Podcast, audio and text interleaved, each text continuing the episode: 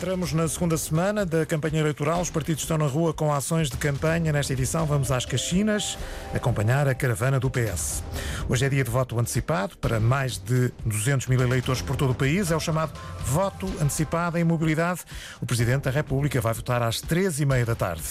Os úteis do Iémen garantem que vão continuar a atingir navios britânicos e norte-americanos no Mar Vermelho no nosso país. Porto e Coimbra com 12 graus de temperatura agora, Lisboa e Faro com 15, Ponta Delgada e Funchal com 18.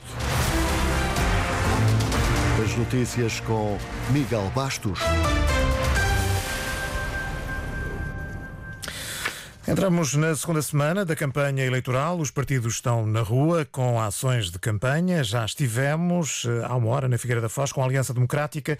Agora vamos até às Caxinas, Vila do Conde, onde está a caravana do PS e o repórter João Alexandre, agora em direto. João, Pedro Santos já chegou e já disse que este é um bom dia para votar.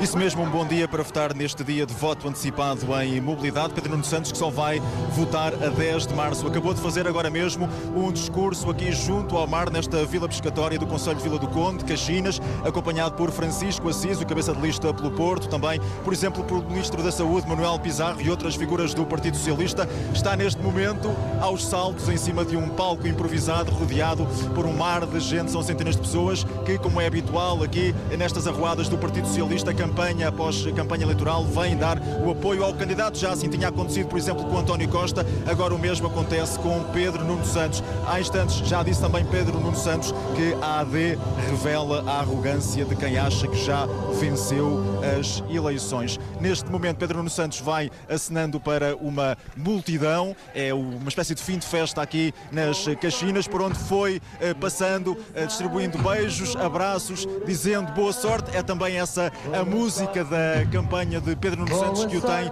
acompanhado. A comitiva do PS segue esta tarde para Guimarães. Vai terminar o dia com um grande comício em Viana do Castelo, mas para já, em relação à questão do voto antecipado em mobilidade, Pedro Nuno Santos, apenas essa afirmação. Um bom dia para votar neste dia de voto antecipado, disse Pedro Nuno Santos. João Xandre, em direto repórter, a acompanhar-se a passagem do Partido Socialista pelas Caxinas, em Vila do Conde.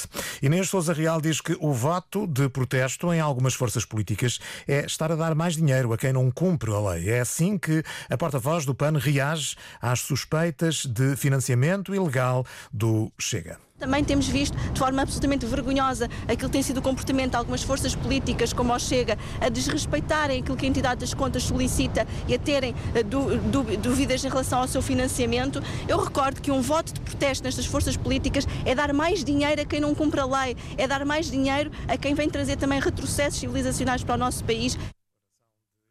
Declaração de Inês Souza Real à margem de uma ação de campanha do PAN no passeio marítimo de Oeiras.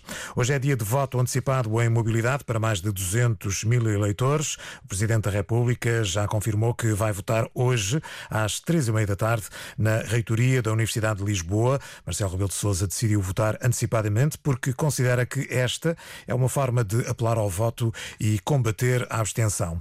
O voto antecipado em mobilidade permite a cada eleitor votar com uma semana de antecedência num conselho à escolha. Quem se inscreveu para o voto antecipado, mas por alguma razão não puder votar hoje, pode fazê-lo no próximo domingo, dia 10 de março, dia de eleições.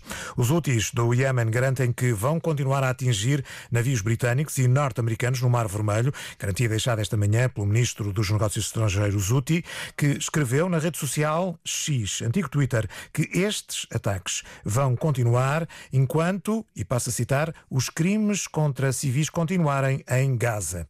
Esta declaração acontece no dia em que os Estados Unidos divulgaram a informação de que o cargueiro Rubimar, afundado há duas semanas pelos rebeldes úteis, transportava, Joaquim Reis, mais de 20 mil toneladas de um produto químico altamente tóxico sulfato de amónio. Ao todo, 21 mil toneladas de sulfato de amónio, um fertilizante químico. O navio afundado, segundo o Comando Central dos Estados Unidos, representa um duplo risco. Primeiro, porque o sulfato de amónio é altamente tóxico. E segundo, porque o navio afundado é um risco de impacto para as demais embarcações numa das mais movimentadas rotas marítimas. O governo do Iémen, reconhecido internacionalmente e que combate os úteis, já afirmou estar-se perante uma catástrofe ambiental sem precedentes no Mar Vermelho. Desde novembro último, os rebeldes Houthis já atacaram meia centena de navios. Por isso, a Coligação Naval Internacional, presente no Mar Vermelho, acusa os Houthis, apoiados pelo Irão, de serem uma inadmissível ameaça crescente às atividades marítimas globais.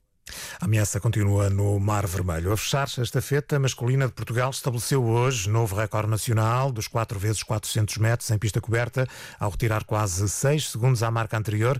Apura-se assim para as finais dos Mundiais que terminam hoje em Glasgow. A equipa constituída por Erickson Tavares, Ricardo dos Santos, João Coelho e Omar El Katabi eh, terminou a segunda eliminatória no segundo lugar com um tempo de 3.06.